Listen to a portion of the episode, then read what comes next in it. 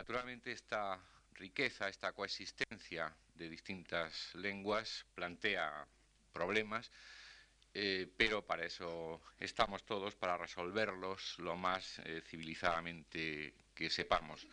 Desde este contexto, ustedes quizá, algunos de ustedes recordarán algunos de los ciclos que en cursos pasados hemos desarrollado en esta misma tribuna, el último de ellos eh, con el título de Mapa Lingüístico de la, España actual, eh, que luego fue objeto de una pequeña publicación donde se recogían las intervenciones de los distintos profesores que allí intervinieron. Eh, creo recordar que en aquella ocasión fue el profesor Colón el que dedicó dos sesiones a la lengua catalana y nos ha parecido eh, interesante y oportuno repetir la experiencia en este momento con el profesor Badía. No voy a cometer la impertinencia de presentarles al profesor Antonio Badía. Eh, todos ustedes conocen muchas cosas de él, pero simplemente recordar su trayectoria universitaria desde aquel eh, lejano 1943, en que empezó de profesor adjunto en la Universidad de, Barcelona, donde eh, paso a paso llegó a ser un magnífico rector, magnífico, que muchos recordamos, y no solo en Barcelona, sino también eh, aquí en Madrid. aparte de en Barcelona, el profesor Badía ha sido profesor en, Heidelberg, en Múnich, en Washington, en Wisconsin, en París y en otras muchas universidades. Es académico correspondiente de la Real Academia eh, Española y un experto reconocido por, todos en el asunto que ahora, que ahora nos concierne, la lengua catalana. Muchas gracias al profesor Badía y a todos ustedes por acompañarnos.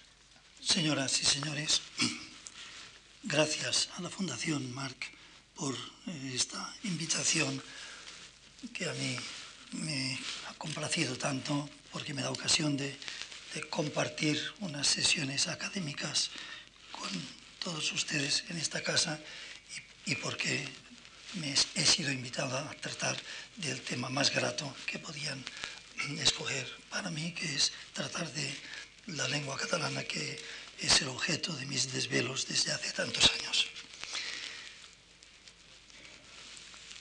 Es un poco osado el haber elegido para estas tres selecciones un tema general. Sé que hubiera sido mejor, seguramente el tono de estas sesiones hubiera sido más elevado si hubiese escogido unos temas monográficos. Pero creí entender cuando se me invitó que no, estaría nada mal mm, presentar tres grandes temas en forma de resumen. Eh, naturalmente, cada uno de estos tres temas que han sido anunciados puede ser objeto de un curso en un año académico entero. Es decir, es decir, lo es, lo es en las universidades y en otros sitios de enseñanza.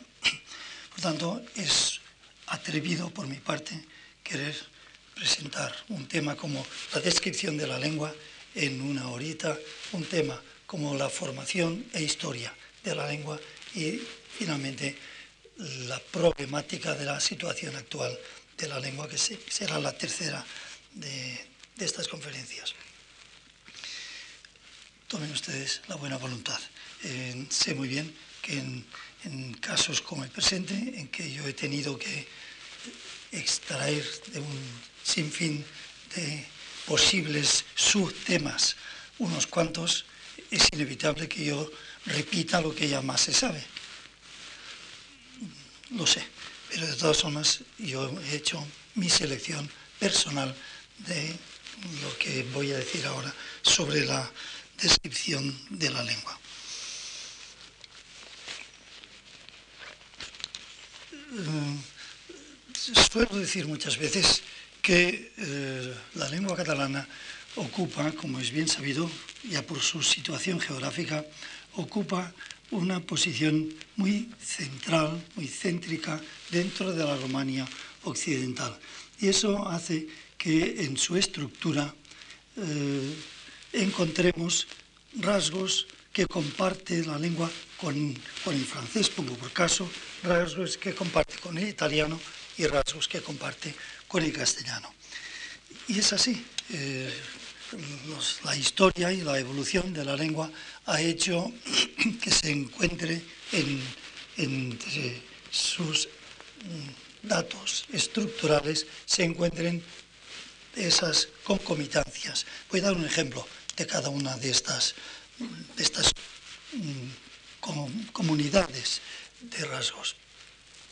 El catalán es corriente, no sé si es habitual, es de estructura lo que se llama en francés la liaison, es decir, que una consonante, supongamos sibilante, final, se sonoriza en contacto con la vocal siguiente. Así en catalán se dice els homes, los hombres, no con S, sino con S, por eso que en francés se llama la liaison y que vemos también en les hommes en, francés. Decía mm, rasgos comunes con el italiano son las africanas. Eh, todas, todas las lenguas románicas han conocido una etapa que Amado Alonso llamaba etapa italiana, justamente porque hay una serie de sonidos, sobre todo dentales y, y palatales, que han conocido la etapa de africación articulatoria. Luego es un signo de madurez, de madurez idiomática, el que se hayan ido suavizando las africadas implicativas y resulta que en, francés hoy no existen las antiguas africadas, la che no existe, solo es che, y en castellano nos queda la che y como ustedes saben, sin duda, mm, hay varios sitios, varias zonas de la, del inmenso territorio de la lengua española en que las africadas también se convierten en che, no che. Pero el catalán ha conservado un sistema de africadas que luego voy a dibujar en las sibilantes. En comunión con el castellano podemos citar el hecho de que las oclusivas sordas, eh, las oclusivas sonoras, perdón, las oclusivas sonoras se pronuncian fricativas, así que se encuentran en posición intervocálica. Así en acabar, decimos en castellano, acabar con una bebé prolongable, fricativa. Esto es la manera como se pronuncia la misma palabra en catalán, acabar, con una B, con una prolongable, porque no es una oclusiva, sino una fricativa. Bueno, esto es un ejemplo que creo que permite situarnos entre las lenguas románicas más importantes y poder eh, empezar a comprender que la que la posición del catalán, no solo geográfica, sino en cuanto a sus rasgos estructurales, es, es mixta, es de mezcla.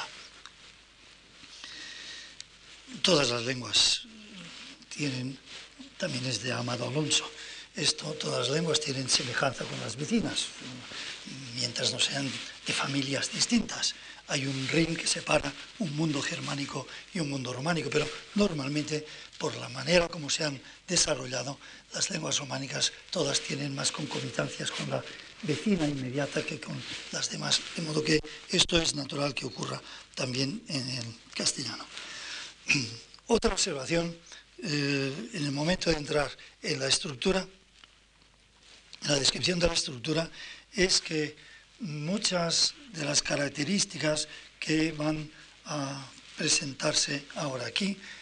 Mm, son características que había poseído la lengua castellana, la cual por su dinamismo superior a la, de las otras hablas hispánicas ha corrido más y se ha apartado más de un origen común que hacía que catalán medieval y castellano medieval eh, tuviesen más rasgos comunes de los que ahora tienen, que son menos, por esta razón. Voy a presentar los sonidos. A diferencia de, lo, de la singularidad eh, del castellano, la singularidad del castellano también es de Amado Alonso. La, peculiaridad del castellano en medio de un mundo que va desde Lusitania hasta el río Loira, un mundo mucho más afín y en ese mundo es el castellano el que se alza con una singularidad, con una distinción que lo separa de las otras lenguas hermanas, una de las cuales naturalmente es la catalana. Entonces, el catalán ha sido este, desde este ángulo más tradicional, más conservador, porque en catalán existen hoy las siete vocales, las siete vocales tónicas que existían en latín vulgar y que son el punto de partida para la evolución de las distintas lenguas románicas.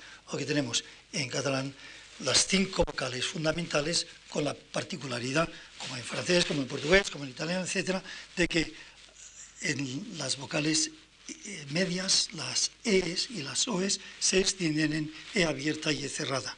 Luego que tenemos siete vocales desde el punto de vista fonológico, desde el punto de vista de la, digámoslo así, de la significación inherente a los sonidos, lo cual quiere decir que entre las dos E's y las dos O's se pueden producir las, los llamados, se producen los llamados pares mínimos de diferenciación. a ver si se hace funcionar esto.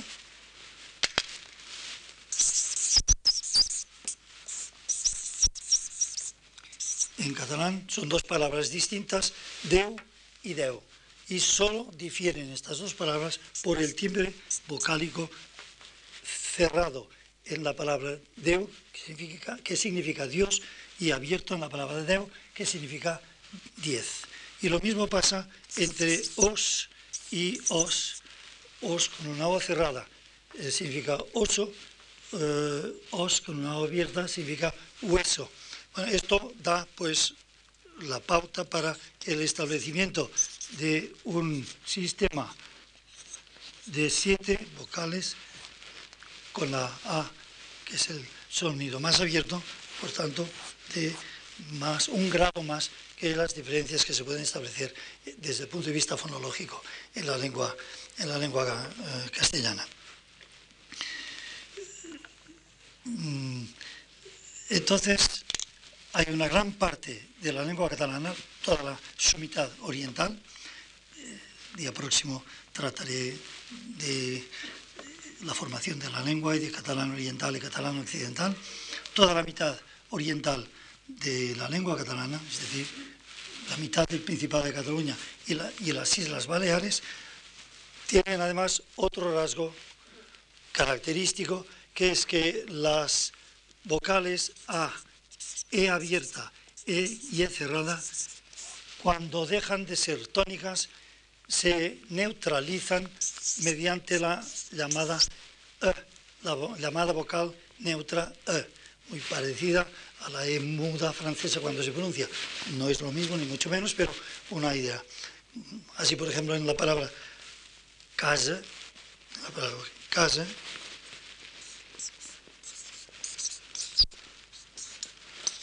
esta, esta vocal final, aunque se escriba A, se pronuncia E, casa. Y lo mismo la E final, ya decíamos que era la A, la E, las dos E y la las que se neutralizan mm, en la llamada vocal neutra. Así, por ejemplo, mare, madre, mare, tiene, se escribe con E, pero se pronuncia de la misma manera que la última vocal de casa. Entonces se ha suscitado el, el problema, el tema, y lo, lo provoqué yo, y perdónenme que me cite yo mismo, se ha suscitado el problema de si esta articulación E es un fonema, es decir, si tiene valor diferencial significativo o no lo tiene.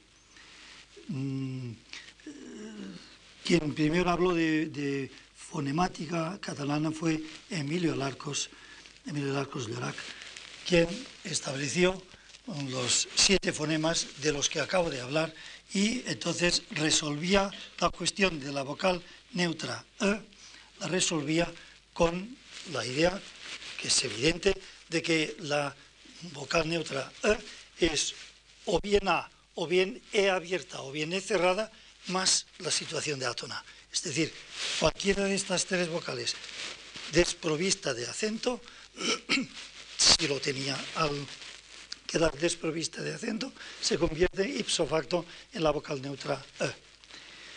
Esto mm, hace que, por ejemplo, esto hace, por ejemplo, que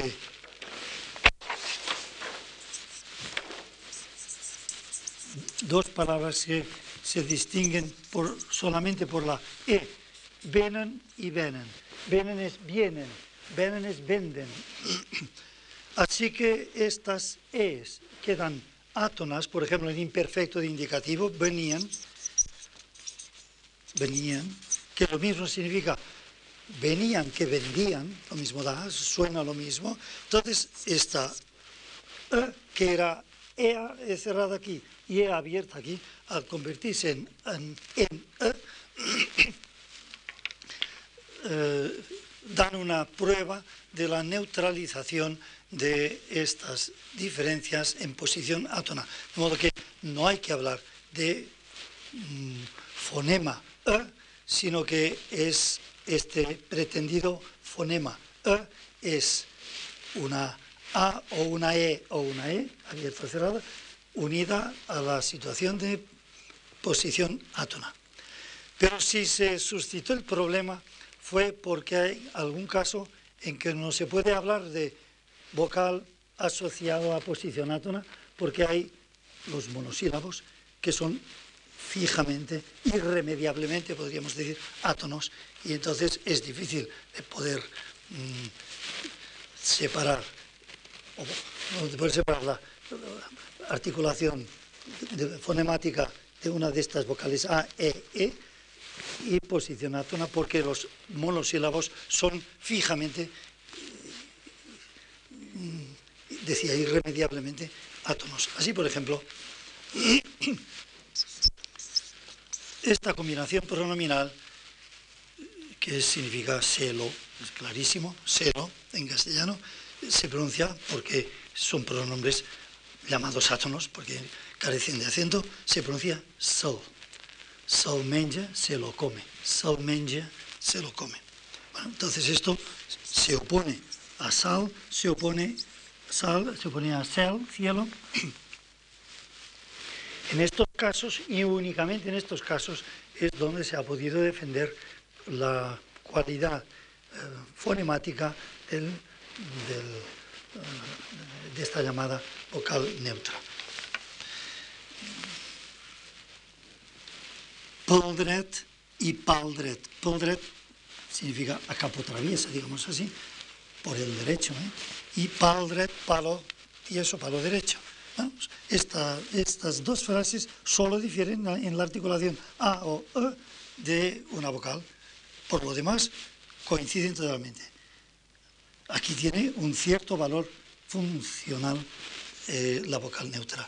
O bien, yo sé que dibuja, o yo sé que dibuja. Yo sé que dibuja, yo sé lo que dibuja.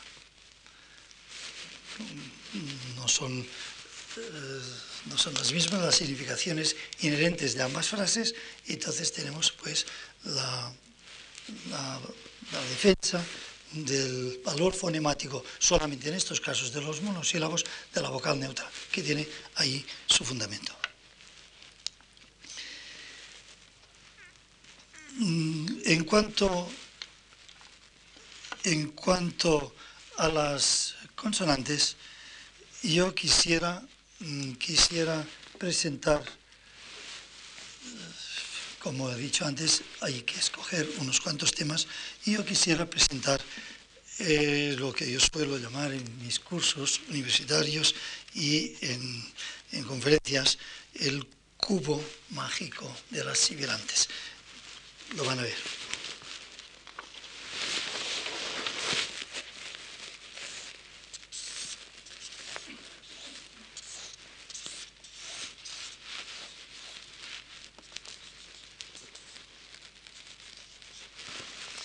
Eso se ve que es un cubo, ¿verdad?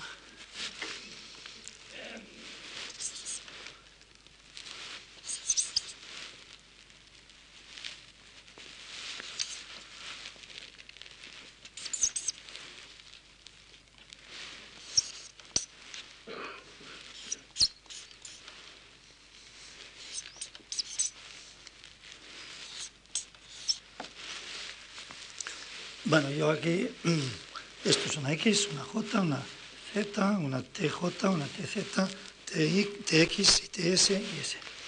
Esto, mm, naturalmente, me lleva otra vez al ejemplo con el que he empezado de relación con la fonética italiana. Decía, eh, hay una etapa italiana de las lenguas románicas y, y el catalán ha conservado, como el italiano, unas unos sonidos africados. Aquí tenemos este cubo que presenta las ocho sibilantes que tienen ustedes en, esto, en este cubo, que para mí es el cubo mágico de las sibilantes, de forma que en el plan anterior, en el plan anterior tenemos articulaciones dentales. Son S, S, OTS, OTZ. Es decir, aquí en el plano anterior tenemos articulaciones dentales. En el plano posterior tenemos articulaciones palatales. She, ye o las africadas correspondientes. Che o ye. En el plano superior tenemos articulaciones fricativas. fricativas, es decir, continuas. En el plano inferior tenemos articulaciones africadas, es decir, con interrupción de salida de aire que luego se resuelve, eh, ya decía Navarro Tomás, en la suavidad de las, fricativas. En el plano lateral izquierdo, mirando desde, desde donde lo miran ustedes, tenemos articulaciones sordas, S, C, Sh, Che, son sordas de articulaciones que se pronuncian sin hacer vibrar las cuerdas vocales, mientras que el plano lateral derecho son articulaciones sonoras, todas ellas exigen vibración de glotis.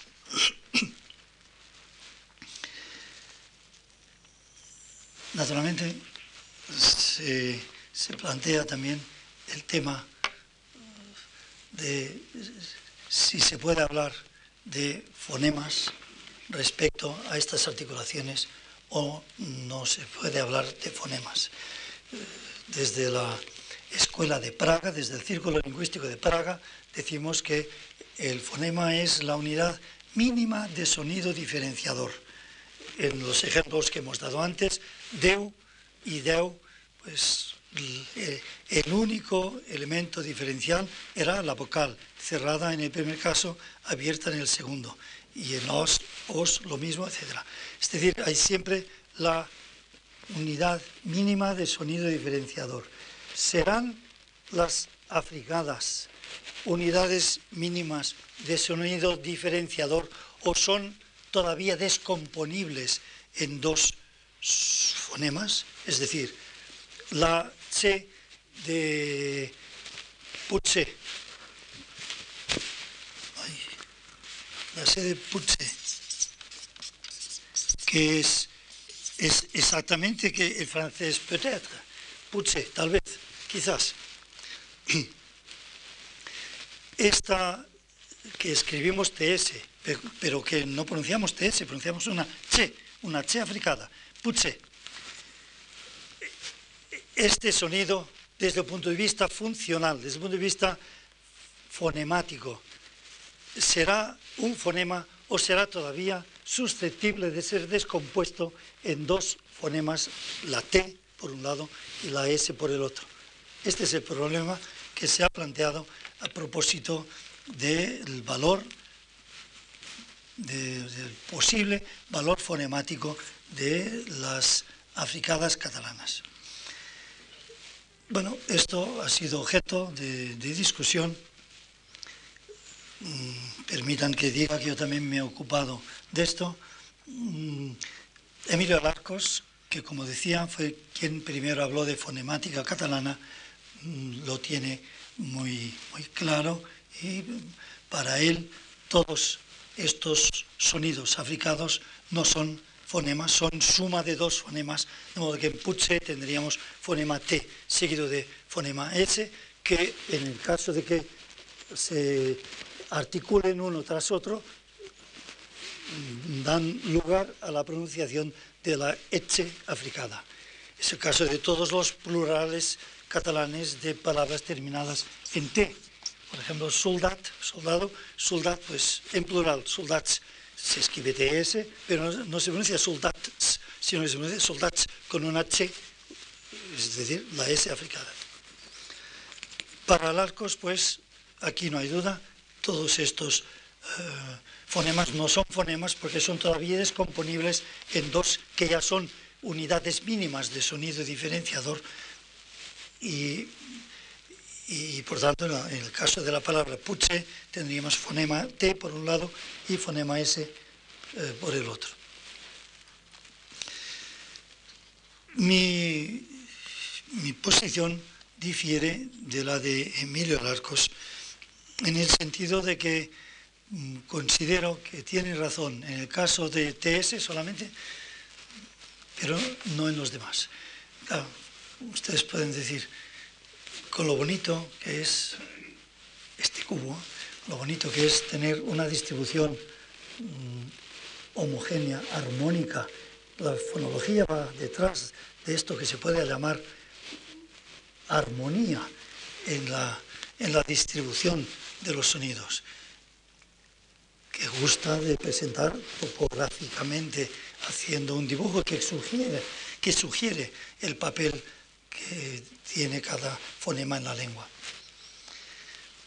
Pero del resultado de mis eh, modestas eh, investigaciones tendríamos que descartar eh, TS. ¿Y por qué razón? Pues porque, en primer lugar, es las oposiciones a partir de, esta C, esta que escribimos TS, son unas oposiciones de rendimiento muy bajo, como dicen, los fonólogos. Y una oposición de rendimiento muy bajo mm, está mm, condenada, decimos, a desaparecer en muchas ocasiones.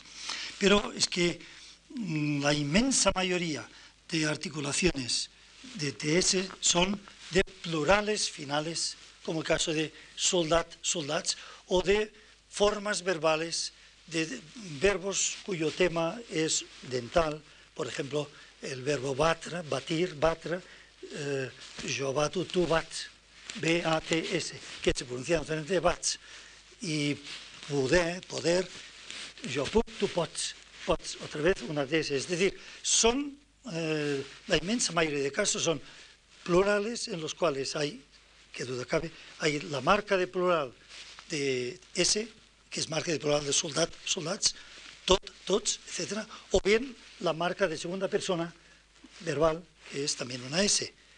Cantes, caminas, pues pots, bats. La inmensa mayoría de casos se encuentran en esta situación. En inicial, no hay, hay casos. El diccionario trae zar, zar, zar, antiguo emperador de Rusia, nada más. Y en posición interior solamente hay dos casos. Uno es Puché, que ya lo he escrito, y el otro es Lletzo, que es el nombre de la planta diente de león. Lletzo, que tiene en su composición, sugiere la palabra yet, que es leche, yet. O sea que los dos únicos casos de presuntos fonemas de africada dental, de africada alveolar C, los dos únicos casos en posición interior, interior, que es la posición clave, estos dos únicos casos son solo dos y además mm, no es difícil que de una forma u otra sugieran la composición. Ser, ya he dicho antes, es como el francés peut-être, pot ser, que ha llegado a fosilizarse en puche, pero evidentemente la formación de este puche es pot se puede ser. Por tanto, hay la posibilidad de eh, discernir que aquí hay una T y una S. Es componible, por tanto, el grupo en un fonema T y un fonema S. Y en el caso del lecho, lo mismo porque aunque haya pronunciaciones dialectales que, apartan más el, derivado local del étimo yet, pero de todas formas es fácil de reconocer en la palabra yecho el primitivo llet.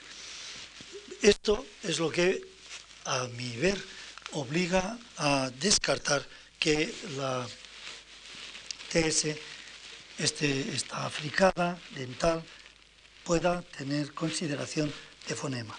Pero por lo que respecta a los demás, por lo que respecta a los demás, yo veo mm, muy defendible el papel fonemático de las tres articulaciones africadas eh, restantes,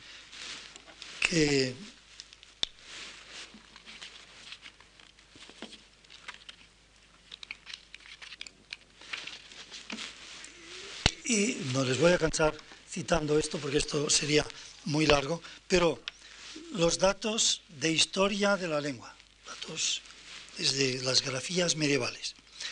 La comparación con el consonantismo de lenguas vecinas, castellano, francés. Por ejemplo, un solo ejemplo, azar, castellano azar, eh, francés azar. Bueno, entonces,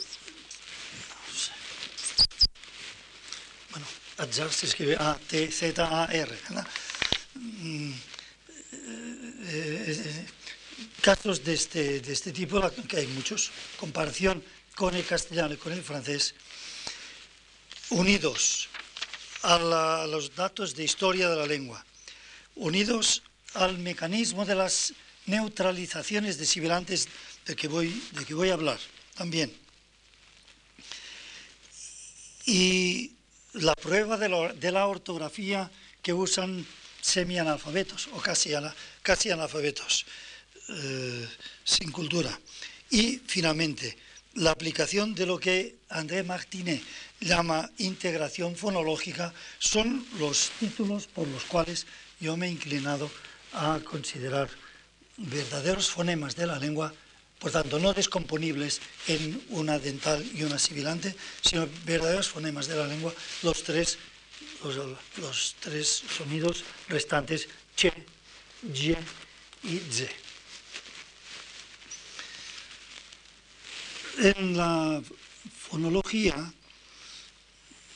cobra especial relieve lo que se llaman neutralizaciones. Antes ya he utilizado la palabra. Resulta que A, E, E más posición átona quedan neutralizadas por E en catalán oriental. De modo que hay, hay un a veces en plan un poco jocoso, he citado el ejemplo de... A ver si tenemos más suerte con, con el azul.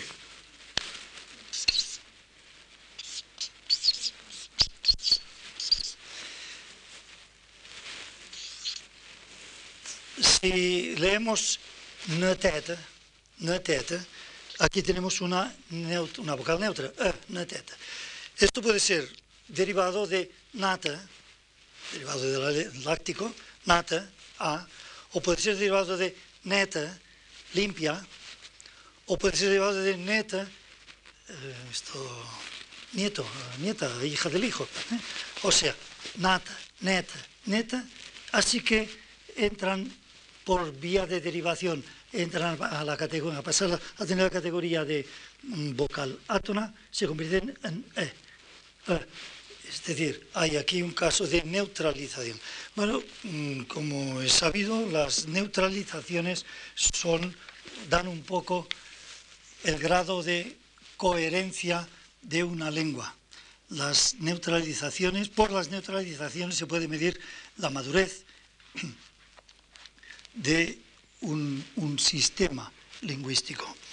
Y en el caso del catalán quisiera quisiera recordar por un momento eh, qué ocurre con la neutralización de, oclusivas y de sibilantes, que son las que se prestan a comentarios y son las que pueden dar idea de esa madurez idiomática por la riqueza que supone estas neutralizaciones en sí mismas. Así, por ejemplo,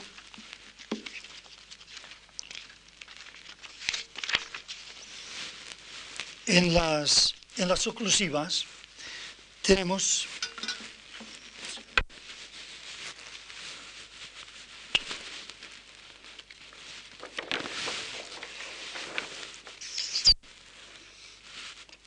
Por ejemplo, la palabra cap. O la palabra set. O la palabra sec.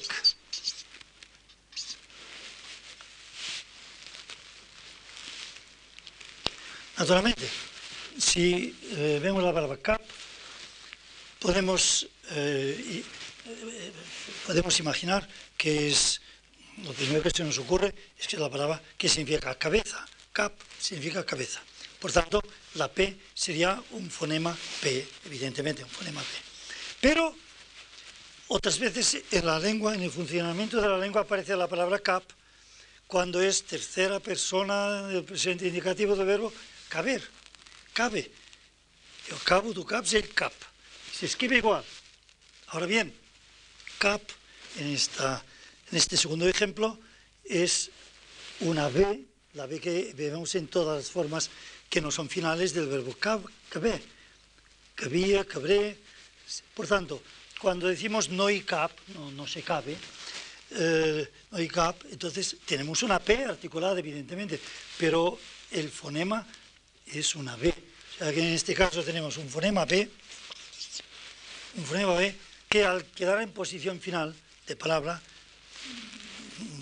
se articula como sorda y por tanto hay coincidencia con eh, la palabra cap cuando significa cabeza que tiene una P que es ya su, su fonema propio originario, su fonema propio. Esto se ve por los derivados. Diminutivo de cap, capet, cabecita, capet, una P naturalmente, no capet, capet. ¿Por qué? Porque es un fonema P. En cambio, las formas del verbo caber, como decía, todas tienen B, mientras no sea en posición final. O sea que cap, unas veces, eh, la P de cap, unas veces es fonema P, otras veces es fonema B neutralizado porque en posición final el catalán no acepta las oclusivas sordas. Eh, las oclusivas sonoras no las acepta y se convierten en las sordas correspondientes. Lo mismo pasa con set. Set es una palabra que termina con una, una T que es fonema T, significa siete. Y así las palabras de la misma familia tienen todas T. Por ejemplo, sete, séptimo, sete, con T porque el primitivo es set y se trata del fonema T.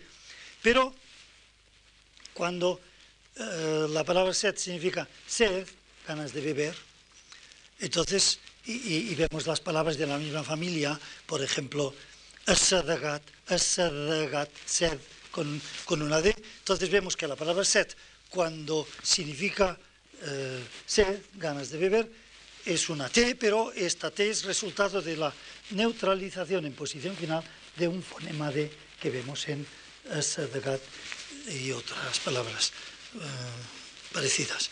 Y por tanto aquí tenemos tanto que la T tanto es eh, realización del fonema T como realización del fonema D en el caso particular de neutralización por quedar final. Igualmente, en el caso de la K, sec, sec es, significa seco, por tanto, esta K es un fonema K, sec, sec, sec seca, masculino femenino, sec, seca, y las palabras de la misma familia tienen todas una K. Secada, sequía, secada, etc. Pero también puede ser esta K realización de una G intervocálica. Por ejemplo, asegut, estar sentado. Eh, entonces, sec significa yo estoy sentado. Yo sec, tú seus, el seu. Entonces, en el caso de sec, yo estoy sentado, aunque se pronuncie una K, en realidad eh, lo que realizamos es un fonema G que reaparece en otras formas del, verbo mm, seura, que son con G, fonema G, por tanto. Esto por lo que respecta a las, a las eh, neutralizaciones de las oclusivas. Y hay otro caso eh, importante, ya les he dicho antes que yo aquí había hecho una selección muy arbitraria, muy personal, muy arbitraria y por tanto, mm, ante la necesidad de dar unas muestras de la descripción de la lengua eh, que cupieran en el espacio de 60 minutos. Pero otro aspecto de las neutralizaciones es el que se refiere a las sibilantes. Hay una oposición SZ que tanto se da en posición inicial como en posición interior, pero nunca se puede dar en posición final porque una sibilante final, un sibilante final no, no puede ser sonora en catalán. Los portugueses pronuncian la palabra Badajoz con una Z sonora, pero el catalán no puede pronunciar una Z eh, ni cualquier sibilante eh, sonora en posición eh, final, queda neutralizada y pasa a ocupar el sitio de la, de la sorda correspondiente. Por tanto, tenemos que S, Z tienen oposiciones en inicio de palabra, cel, zel, cielo, celo, las dos cel es cielo, con, escrito con C, claro, cel, o bien zel, escrito con Z, que significa celo, o bien en posición interior, casa, cacería, caza, mm, y casa, casa, sorda, casa, mm, casa, mm, sonora, pero en cambio esta esta oposición sorda sonora en la S, S es imposible en la posición final por lo que hemos dicho. Entonces, si encontramos la palabra fos, fos, fos es una forma del verbo ser, pues equivalente a fuese, equivalente a fuese castellano. Mm, yo fos, tú fosis, el fos, fos eh, por tanto, fossis escribimos con dos S porque es una, es una sorda. En el caso de fos es fonema S. Pero fos también puede ser el participio masculino del verbo fondra, fundir. Fonda, fondra, fundir. Entonces es fos y femenino fosa. Y la fosa de una campana, eh, la fundición de una campana, por ejemplo, eh, cualquier cualquier ejemplo que podamos imaginar. Entonces resulta que FOS unas veces es, realización, la S de FOS unas veces es realización de la de fonema S sorda, cuando es el verbo ser, otras veces es realización ensordecida del fonema S, el caso de FOS eh, de fundición, de fundir, del verbo fondra.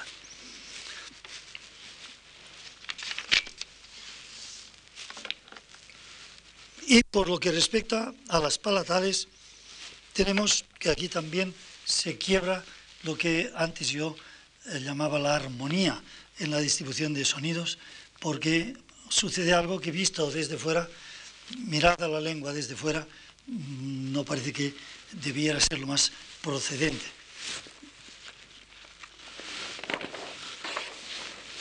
Tenemos que esta che que es parecida, vamos, es muy parecida a la, a la, CH castellana, a la Che. Esta Che en posición final neutraliza, naturalmente la Che propiamente, eh, es la misma articulación, neutraliza la G, la TJ como oggi del italiano, y neutraliza, y aquí es donde hay el rasgo peculiar, el que uno no, no se esperaba que fuera así, la fricativa G. Vamos a verlo. La palabra esquiche, bueno, esquiche es salpicar, pero voy a buscar una palabra más como castellano. Despacha. Despacha. Verbo despachar, que escribimos con TX en catalán. Eh, despacha, en cuanto esta che pasa a ser final, es la che, ella misma. Así, despache. Despacho. Despacho. En el caso de Y, por ejemplo, midge, media. Midge, media. esta es la forma femenina.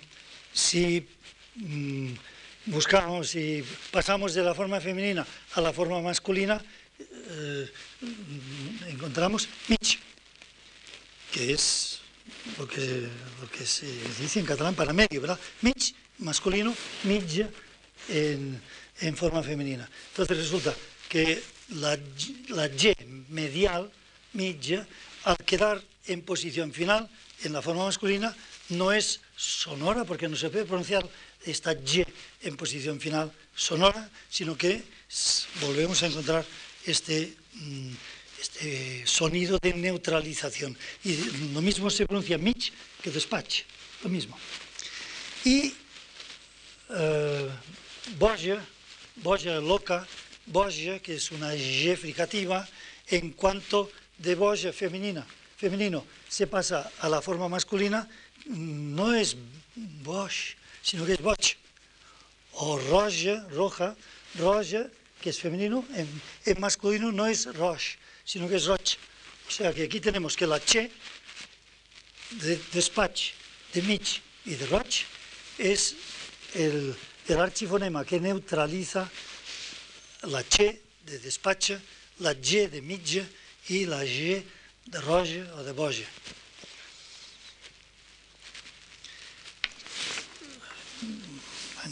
Yo había querido y voy a dedicarme a esto de una manera mucho más resumida de lo que he hecho hasta ahora. Mm, quería asomarme un poco a la descripción eh, morfológica. Y para ello nos va a servir mucho de lo que hemos visto hasta ahora. Unas breves referencias al ciclo nominal y al ciclo verbal. Y tenía pensado hablar de funciones, pero en fin, por lo menos eh, unas, unas, ideas, unos datos sobre eh, ciclo nominal y ciclo verbal.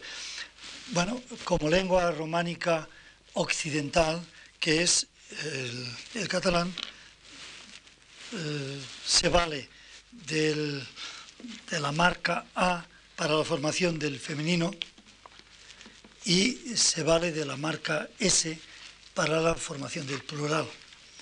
En italiano las cosas van por otro camino, como ustedes saben, pero eh, en, la románica occidental la marca de plural es la S, incluso en los casos en que la S ha dejado de pronunciarse, como el caso, como ocurre en francés, siguen existiendo muchas situaciones de frase en que, permiten afirmar lo que ya sabemos por la historia de la lengua, que la S final era la indicadora del plural.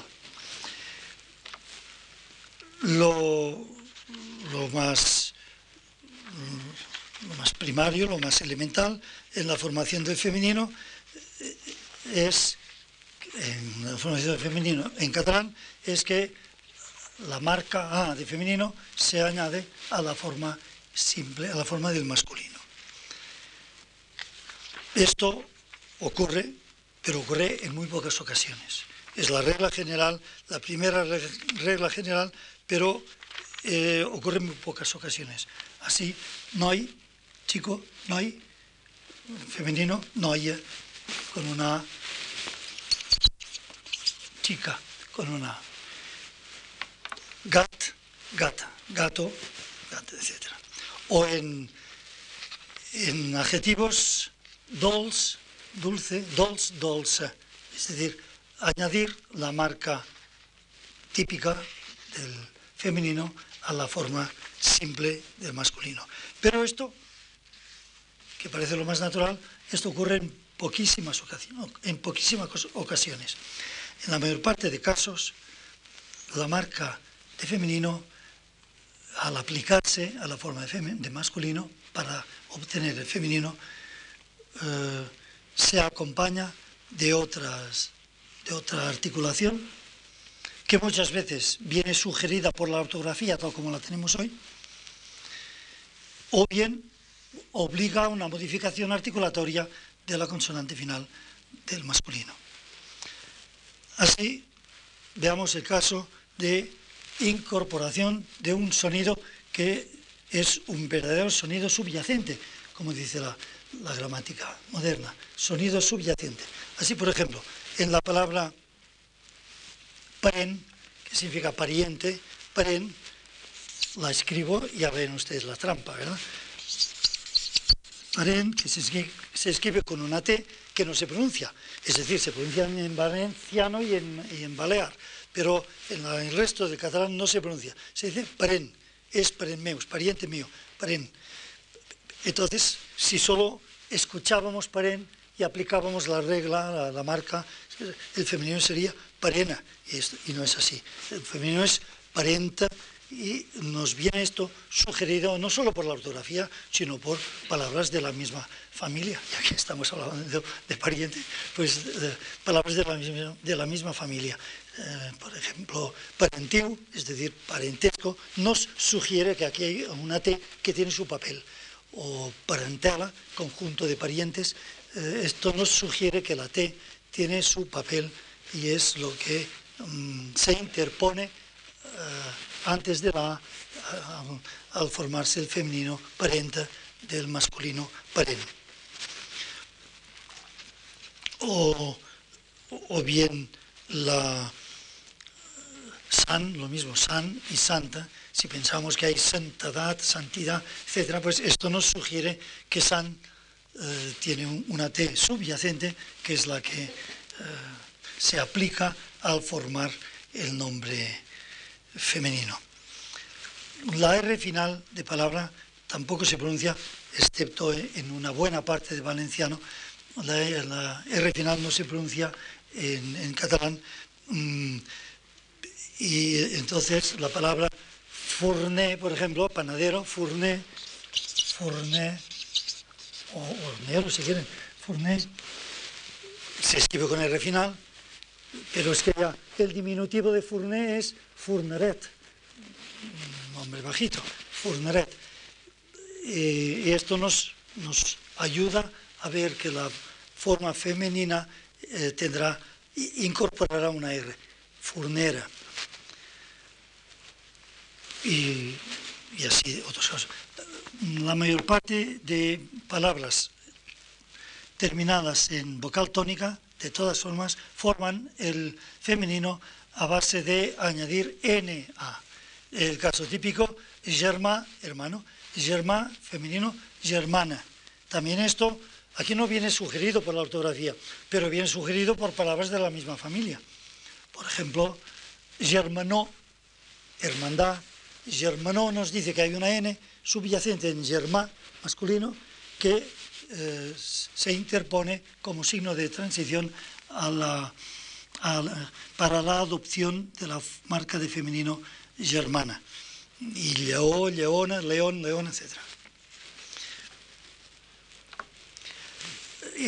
segundo caso importante de la formación del femenino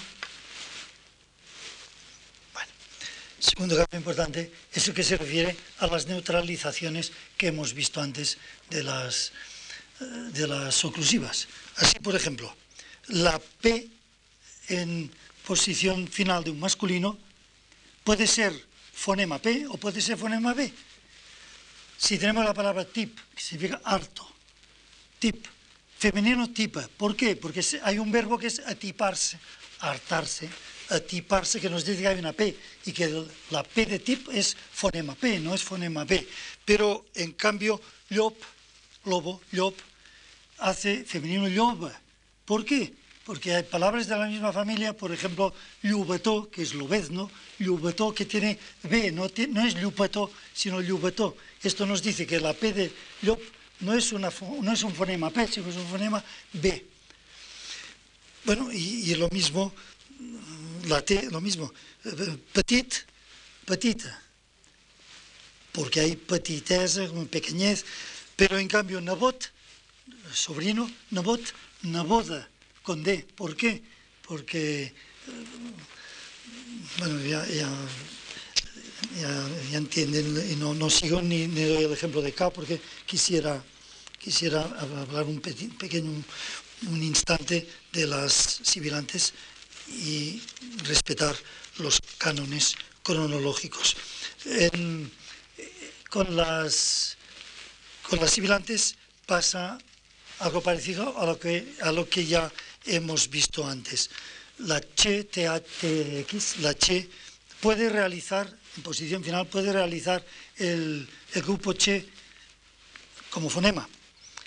Así, gabach, femenino, gabache, con TX. Pero esta che puede ser realización de un TJ, de un Y, como oggi del italiano. Así, lech, feo, lech, hace femenino, legge, no leche, sino legge, con articulación sonora. Y esto lo vemos por palabras de la misma familia. yo que es fealdad. yo nos dice que el femenino de lech no será leche, sordo, sino legge eh, sonoro. Y sobre la S, eh, y sobre la S, eh, o sea, la marca de plural, pasa algo parecido y voy a citar un solo ejemplo, un, ejemplo de un par, un solo par que ya les sugerirá todo el amplio campo que eh, se podría comentar aquí. Ah, dos palabras que tienen un cierto parecido fonético. Una es la palabra nas, nas, nariz, y otra es la palabra gas,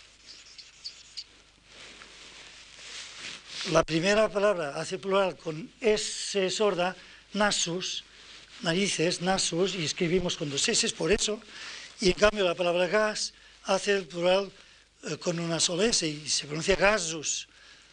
Bueno, entonces esto nos llevaría otra vez a comentar si la S final de cada, de cada singular es fonema S o fonema S. En el primer caso, se, mantiene la S y por eso la ortografía exige que se escriba doble S. En el segundo caso se mantiene la S sola porque se pronuncia sonora. Y así tenemos eh, matalás y matalasus con dos S, colchón, y tenemos, bueno, etcétera. Docenas de ejemplos podríamos, podríamos eh, citar.